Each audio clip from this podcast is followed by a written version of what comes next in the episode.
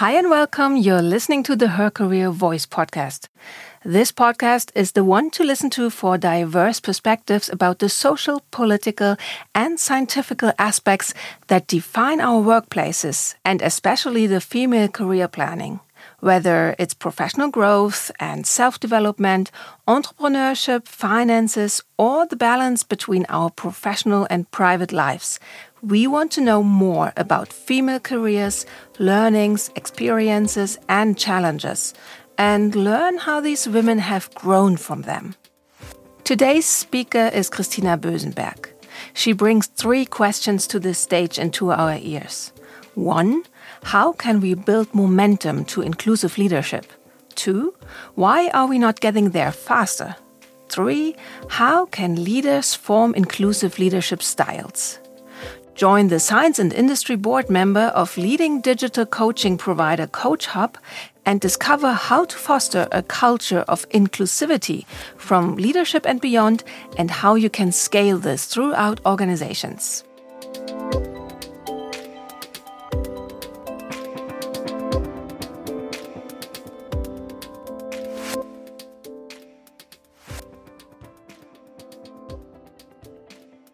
I don't want to throw numbers at you, but what I did bring is the latest McKinsey research. It was a global study on why transformations fail.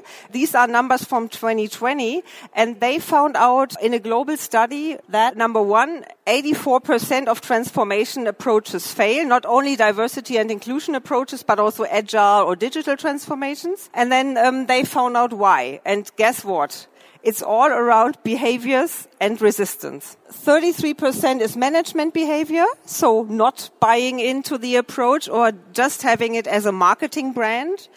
And 39% is even employee resistance, which is also behaviors. So it's all about behaving and behaviors. So I, I brought three and a half questions. Um, how can we build momentum to inclusive leadership? How can we really implement it? How can you foster an inclusive and diverse culture? And how can you scale that through the organization? So scaling is the big question and also really implementing it. And then the 0.5th question is, why are we not getting there faster? I mean, we have been with that question all over the past 10, 20 years. It's nothing new. So this is not new. It's just not working. It's not implemented yet.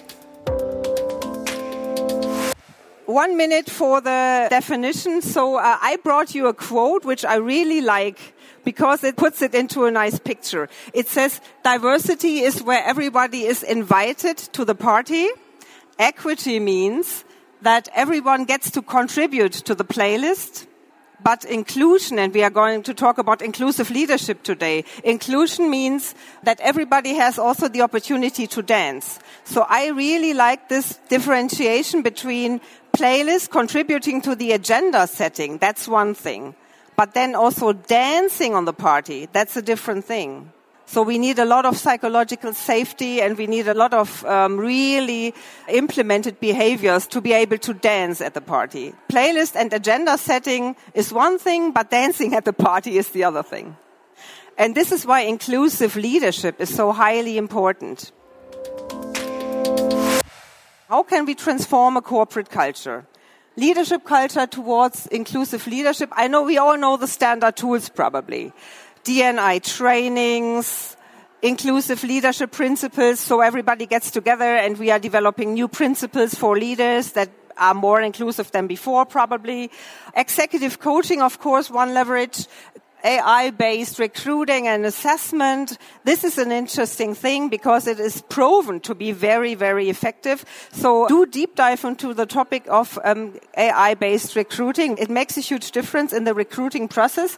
DNI events with experts. And one recommendation from my side is really measure, measure, measure. So unless you measure things, they are not really proven and implemented. Bonus relevant KPIs are a really powerful tool, very impactful. But today we want to talk about how to really implement and scale and accelerate inclusive leadership into a corporate culture.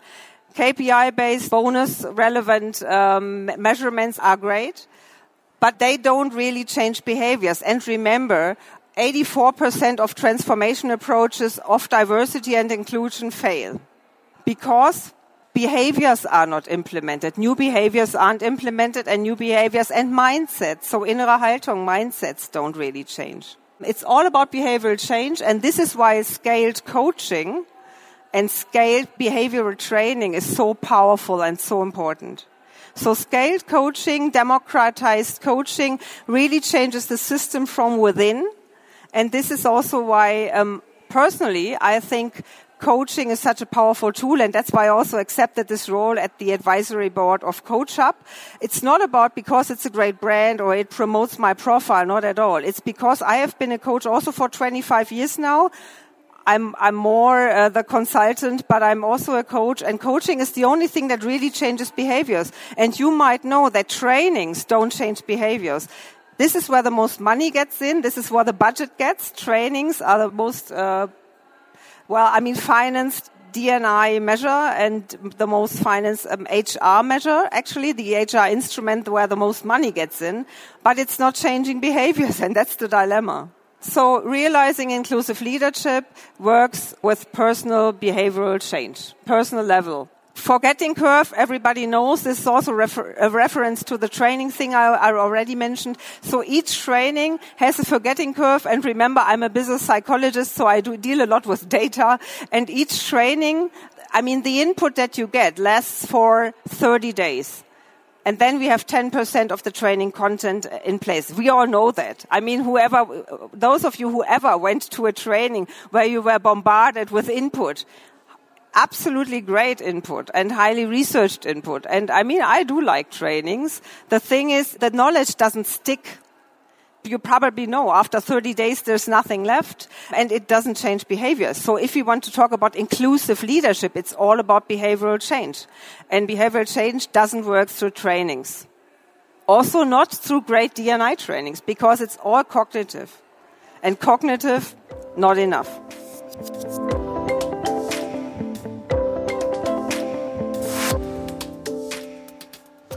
So what, what's working? What's working? How can you and your organizations really implement inclusive leadership and scale it and accelerate female empowerment? And this is one approach that has, has proven to be very successful. And I've been dealing with that approach for the past 10 years.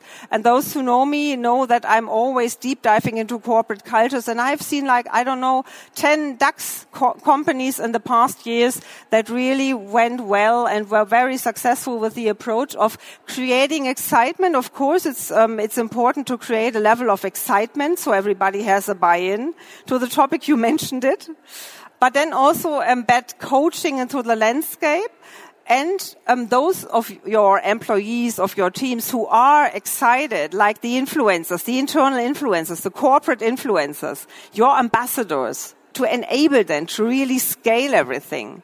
They need behavioral change. They need probably sometimes support more than behavioral change, but they need to to spread the news actually, to find a sweet spot where they can really influence then the decision makers and the executive management, which in many cases is not in the new state, but rather in the older states of behaviors. So then embed coaching into the landscape. And the new thing on the block is digital coaching, of course. Why is digital coaching so powerful? Because it's highly scalable. It's democratized way. It's not only executive. So I know you all remember in former days, there were a lot of executive coachings in place, but only for a very, very small group of people in the company. So it was kind of an incentive and those who were most important, they received coaching. So executive coaching. High daily fees for the coaches, very, very expensive for the companies. And digital coaching is different. You can scale it throughout the company. It's easy accessible, it's highly scalable, and there is a lot of um, room for exploring and experimenting and also focusing on things.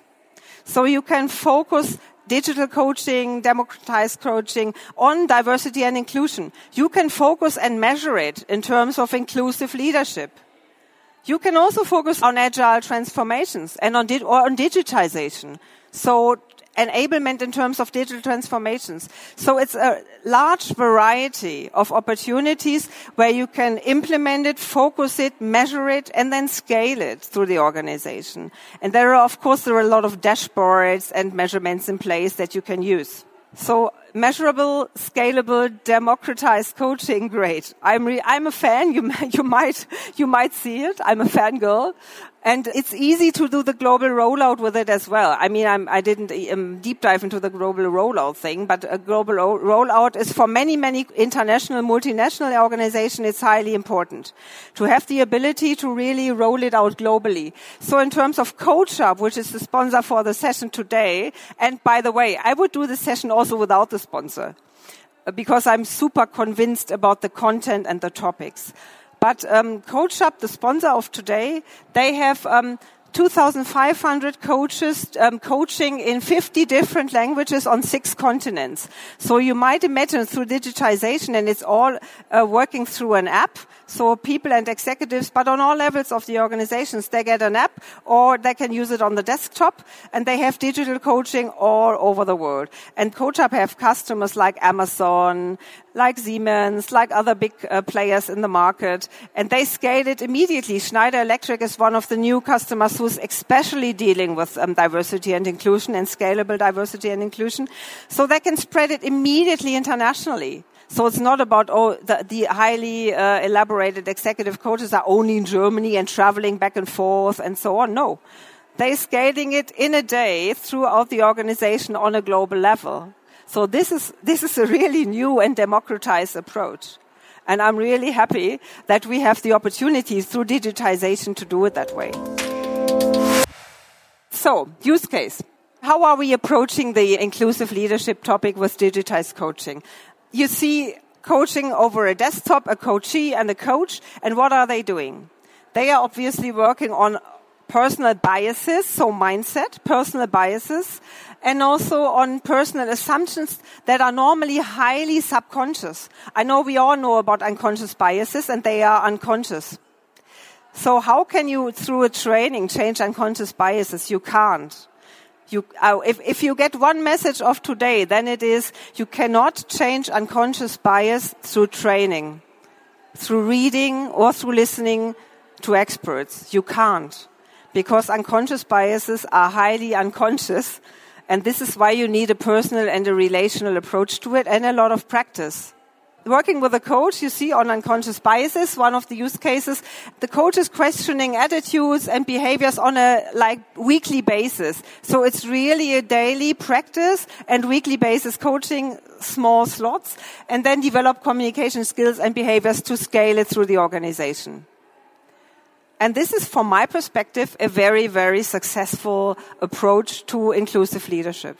Of course, I have a lot of things in place here. Another use case. So all of you know the common HR instruments, leadership development seminars, talent development seminars, um, 360 feedback uh, processes, quarterly measurements, quarterly wrap-ups, psychometrics, all to be integrated with digital coaching, no problem. So what you're seeing here is a use case that I'm at the moment using in this way in a, in a um, global player from France. This is the leadership development program that they had in place anyway on a global scale and the psychometrics that are running with the leadership development program. So it's nothing new. It's not a hugely cost intensive thing. But there is a leadership development program in place and they are only integrating digital coaching into the leadership development program to really anchor the DNI topics that the leaders learned throughout the seminars.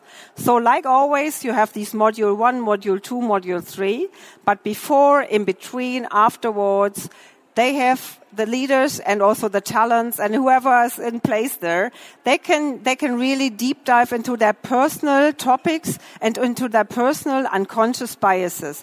So it's not only front end talk and like group learning, which is highly valuable, but it's the leadership development seminar they have anyway in terms of DNI probably or in terms of becoming more agile or whatever.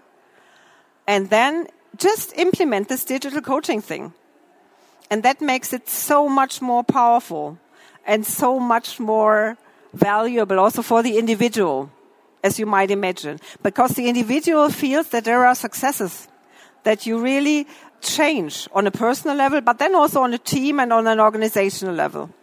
And that makes it so valuable. I'm a fan. Thank you so much.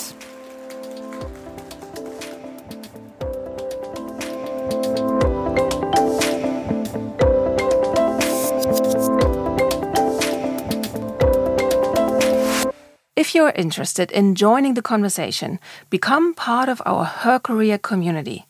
Get together with thousands of female professionals in person at the leading and biggest career and networking event in Europe, Her Career Expo in Munich. Or start now by networking online at www.hercareer-lunchdates.com. We'd be delighted to connect you with inspiring women virtually or in real life. If you are looking for a new challenge, we might be able to help you with www.her-career-jobmatch.com. And if you just want to leave us a message, feel free to do so via podcast at her-career.com. Subscribe to the Her Career Voice podcast on iTunes, Spotify, or wherever you get your podcasts and recommend us to your favorite colleagues. You can find all episodes at www.her-career.com slash podcast.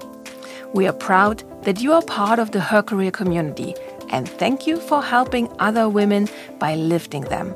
This is what female empowerment sounds like.